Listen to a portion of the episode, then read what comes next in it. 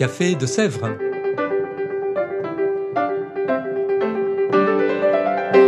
Au Café de Sèvres, on discute philosophie et théologie.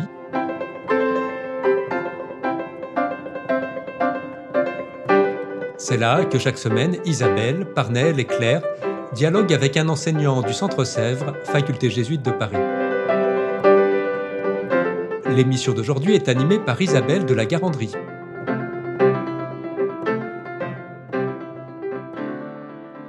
Chères auditrices, chers auditeurs, bonjour. Bienvenue dans ce nouvel épisode du Café de Sèvres. Nous recevons aujourd'hui Georges-Henri Ruissens. Bonjour. Bonjour Isabelle. Georges-Henri Ruissens, vous êtes jésuite belge flamand, vous enseignez à Rome, vous y êtes depuis l'an 2000, mais vous enseignez à l'Institut pontifical oriental depuis 2007, vous êtes même doyen de la faculté de droit canonique de cet institut, mais vous êtes aussi professeur invité depuis 15 ans au Centre Sèvres pour les cours de droit canon, et c'est la raison pour laquelle nous vous recevons aujourd'hui pour un cours qui porte sur droit canon et mariage.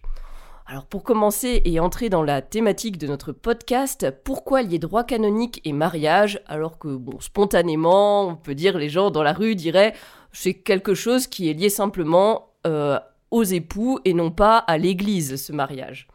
Eh bien, euh, merci Isabelle pour euh, ce second podcast. Nous en avons fait un l'année passée sur euh, le sacrement de la réconciliation. Et bon, je me réjouis aujourd'hui de vous revoir et de faire un podcast sur le mariage. Eh bien, pour répondre à votre question, je dirais simplement, pour l'Église, le mariage est un sacrement. Et donc le droit canonique euh, se consacre également au sacrement. Nous l'avons déjà évoqué l'année passée au sujet du sacrement de la réconciliation dans notre podcast. Eh bien, je le répète euh, cette année-ci, la bonne et valide administration des sacrements par l'Église permet tout justement à celle-ci de remplir efficacement sa mission, c'est-à-dire son munus sanctificandi, sa mission d'offrir aux fidèles les moyens de la grâce, c'est-à-dire la parole de Dieu et les sacrements. Le mariage comme institution est inscrit dans la nature même de l'être humain. Dieu le créa homme et femme, le récit de la Genèse le dit bien, il n'est pas bon pour l'homme qu'il reste seul, pour la femme non plus d'ailleurs, mais c'est pourquoi l'homme quittera son père et sa mère et s'attachera à sa femme, et ils deviendront une seule chair. Le mariage est donc institué par le Créateur lui-même et ne résulte pas d'une invention ou d'une évolution juridique ou sociologique. En plus, dans le mariage, le couple, l'homme et la femme, se donnent et se reçoivent mutuellement. Donc donation et réception qui culmine dans l'union conjugale ouverte aux enfants. Ainsi, je dirais que les époux deviennent procréateurs, mais en devenant procréateurs, ils sont co-créateurs de Dieu créateur. Et c'est en cela que Dieu inscrit le mariage dans la nature même de l'être humain. C'est également dans ce sens que pour l'Église, les ministres de ce sacrement, ce sont les époux eux-mêmes, par le biais de leur échange de consentement par lesquels ils instituent une communauté de toute la vie. En plus, je voudrais faire référence à la belle et riche image paulinienne, à savoir que le mariage est à l'image des épousailles entre le Christ et son épouse l'Église. Donc l'Église désire accompagner les personnes dans leur cheminement vers le mariage et également après, au cours de la vie matrimoniale et familiale un bel euh, accompagnement pastoral également. Alors justement, que dit le droit canon pour des personnes qui portent le désir de se marier et en quoi est-ce important et intéressant? Eh bien, Tout d'abord, il faut se rappeler que le droit canon se limite à une vision purement juridique du mariage. Et ceci est donc par conséquent une vision, et je l'avoue, une vision juridique, mais extrêmement réductrice, d'une réalité aussi riche et variée qu'est le mariage. Suffit de penser aux romans, aux chansons d'amour, la peinture, la sculpture, la musique, l'opéra, qui tous célèbrent le mariage dans toutes ses facettes. Par exemple, l'exhortation Amoris Laetitia du pape François de mars 2016, qui clôture les deux synodes sur la famille, contient de magnifiques chapitres au sujet du mariage et au sujet de l'amour conjugal. Donc, vision juridique et donc réductrice, mais bon, cela dit, le droit canonique tient à l'esprit trois piliers pour qu'un mariage soit valide. Le premier pilier, c'est les empêchements. N'y a-t-il pas des empêchements, c'est-à-dire une situation objective qui empêche une personne de se marier validement Par exemple, je ne peux pas épouser ma mère, je ne peux pas épouser ma cousine. Ou suis-je déjà dans un lien matrimonial valide existant? Je suis déjà dans un lien matrimonial, je ne peux pas euh, entrer dans un, dans un mariage bigame ou polygame. Donc c'est un peu le problème des personnes divorcées qui veulent se remarier, qui veulent passer à de secondes noces, ben, c'est un empêchement. Hein. Les premières noces sont un empêchement au deuxième. Deuxième pilier, le consentement matrimonial valide. Il faut un consentement valide tel que l'Église l'entend. Alors qu'est-ce que l'Église entend sous un mariage? Quel doit être l'objet de ce consentement?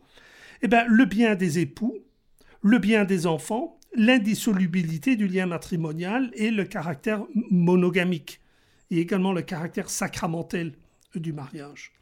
Et ici, donc autour de ce deuxième pilier, peuvent surgir ce qu'on appelle les vices de consentement, les défauts de consentement.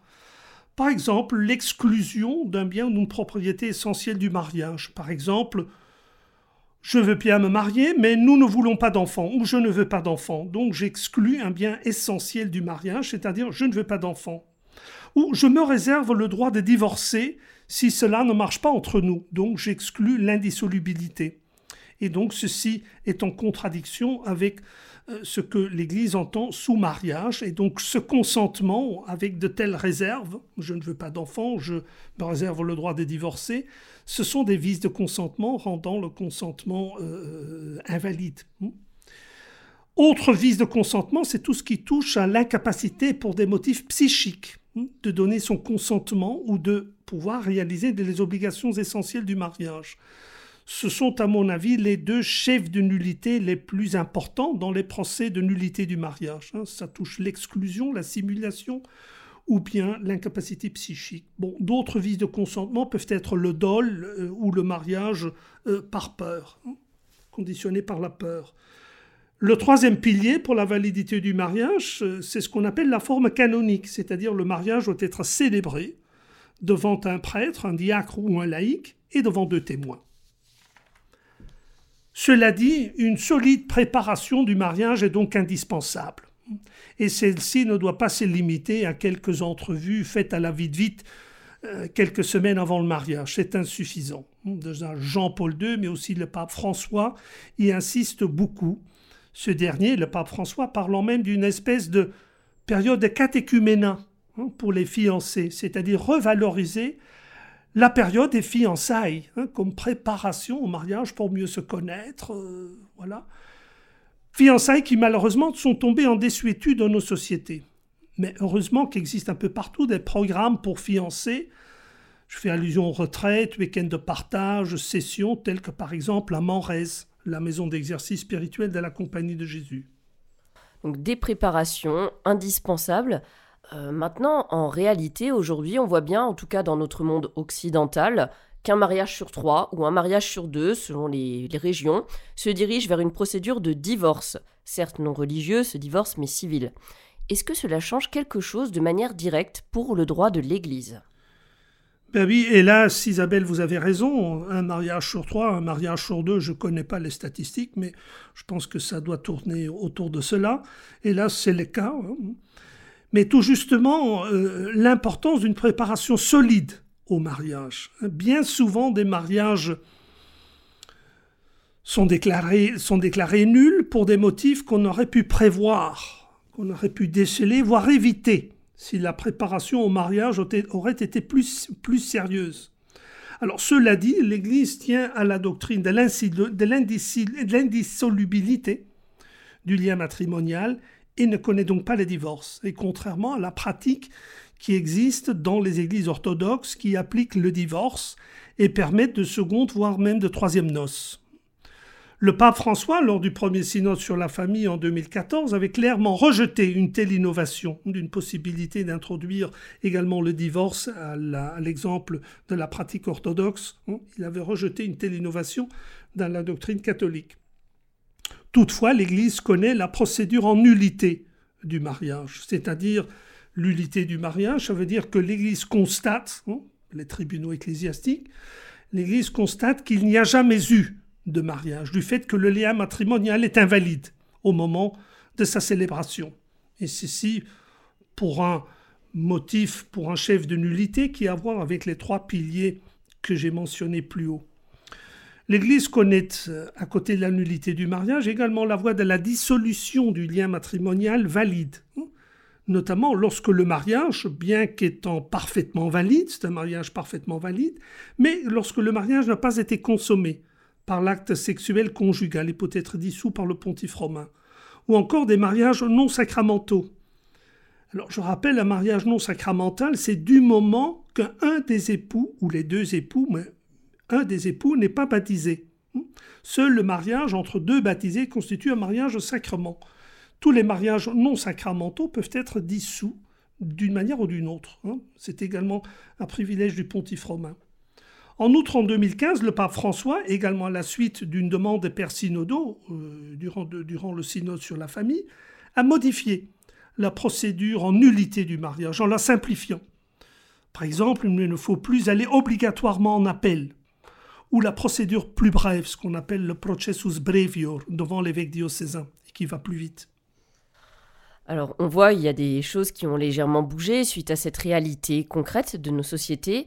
Euh, maintenant, il est vrai qu'on parle beaucoup des divorcés remariés et puis de la question de leur accès à l'Eucharistie. Alors que dit le droit à ce sujet? Alors merci Isabelle, c'est une, c'est une excellente question, c'est une question délicate et bien souvent douloureuse pour les personnes concernées. Et rien que pour cela, cette question mérite euh, notre attention.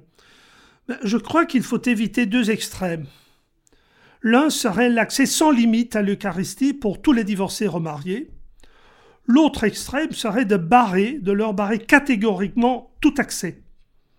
Je crois qu'il faut une voie, une voie du milieu, et c'est la voie que le pape François indique dans son, encyclique Amoris Laetitia, qui est tout justement celle du discernement, la voie du milieu, ni l'un extrême ni l'autre extrême, mais une voie du discernement, dépassant la vieille logique du tout blanc ou tout, ou tout noir, tout régulier ou tout irrégulier, ou celle de ce que le pape appelle une morale bureaucratique froide. Donc un discernement au cas par cas, dans le cadre d'un accompagnement. Par exemple, une personne a subi un divorce ou a été abandonnée il ou elle a refait sa vie de façon stable, il y a des enfants, la personne désire recevoir l'Eucharistie.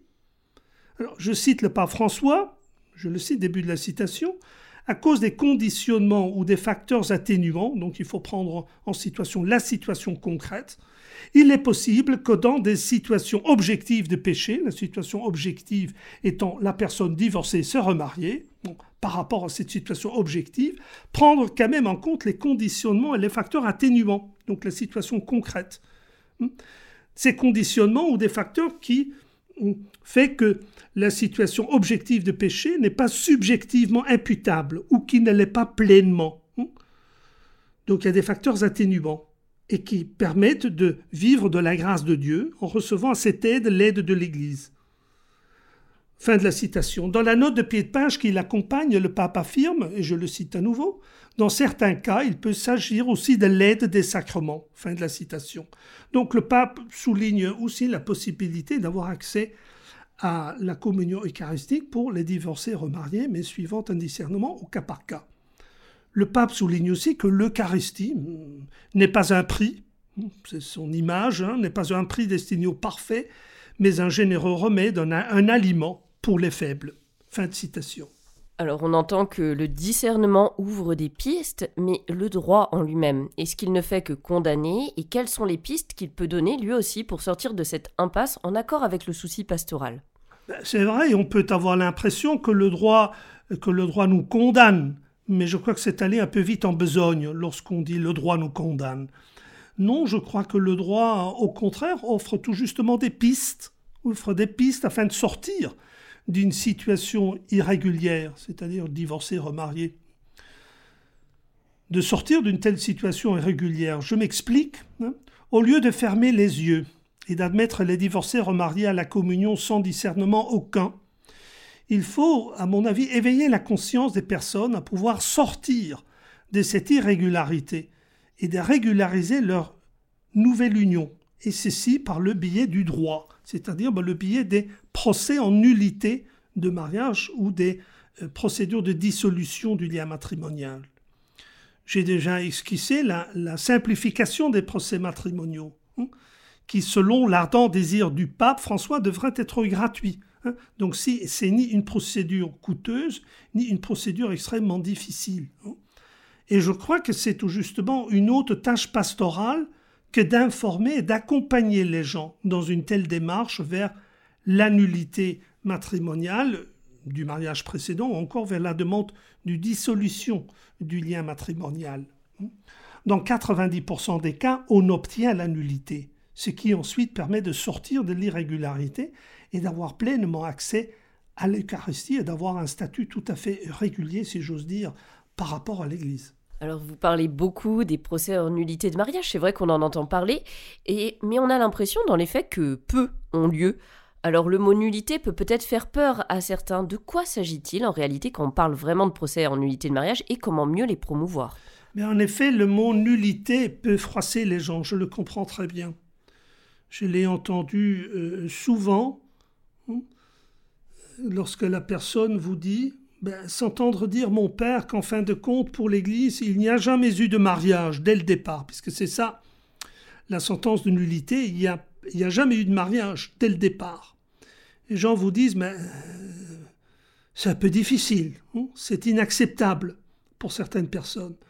Et bien souvent, elles me répondent, mais vous savez, père, on s'aimait au départ, on a vécu de belles années, on a eu des enfants, on a fait des tentations de réconciliation, en fin de compte, ben, j'aime toujours quelque part mon mari, ma femme, mais puis les choses se sont gâtées. Venir nous dire qu'il n'y a jamais eu de mariage, allons donc, je n'accepte pas ça. Et je comprends cette réticence. Encore certaines personnes ne désirent pas revisiter un passé qui peut être douloureux et préfèrent oublier au lieu de devoir revivre tout cela, n'est-ce pas, dans le cadre d'un procès en nullité qui risque de rouvrir d'anciennes blessures. Personne dit oh, ça ne m'intéresse pas, j'ai refait ma vie, euh, je souhaite oublier le passé. C'est vrai, c'est un chemin épineux, donc le, procès en nullité, hein, c'est pas une partie de plaisir, je le comprends, c'est un chemin épineux, voire douloureux, mais je la comparerais à une intervention chirurgicale. Médecin vous dit, ben, il faudra, euh, il faudra un traitement, il faudra euh, une intervention chirurgicale, oui, douloureuse, on préférerait ne pas devoir la subir, mais on sait qu'elle est indispensable pour notre santé. Je dirais, lorsqu'on parle d'un procès de nullité matrimoniale, c'est peut-être un procès un peu chirurgical, ça fait mal, mais au bout du compte, c'est bon pour notre santé, pour notre salut. C'est en tout cas un chemin vers plus de vérité sur un mariage ou plutôt sur un non-mariage mais c'est toujours la vérité. Et comme dit Jésus, seule la vérité nous rend libres et authentiquement nous-mêmes aux yeux de Dieu. Et l'Église se range du côté de la vérité. Un bel appel à être du côté de la vérité. Nous approchons de la fin de ce podcast, alors comme question classique, un mot de la fin pour nos auditeurs. Eh bien, pour en savoir plus, suivez mon cours. On rigole aussi un bon coup, comme il se doit d'ailleurs dans un cours de droit canonique, qui reflète la vie, les joies et ses difficultés. Merci Isabelle. Merci beaucoup Georges Wissen de ce podcast et quant à nous, chères auditrices, chers auditeurs, à bientôt pour un nouvel épisode du Café de Sèvres. Au revoir.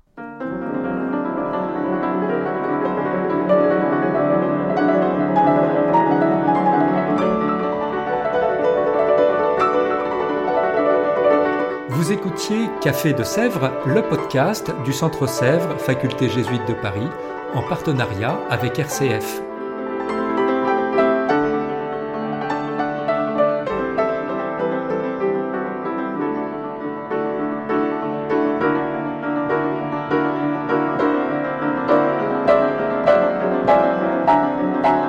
ne ratez aucun épisode, abonnez-vous sur votre application préférée.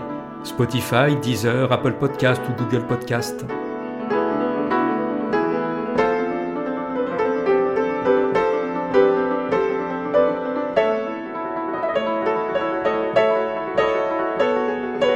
Et sur notre site internet www.centresèvres.com, découvrez l'ensemble de nos cours et conférences en philosophie et théologie.